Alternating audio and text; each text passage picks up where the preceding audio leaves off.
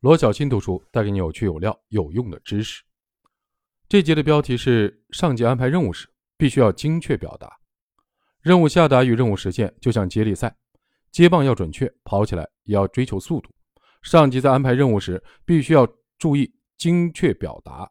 所谓的精确表达是非常直接、清晰地描述任务本身的内容，以及你安排的目的。必须明确责任人、截止日期、关键考评指标。在会议中，上级必须单独再次和受任务方确认。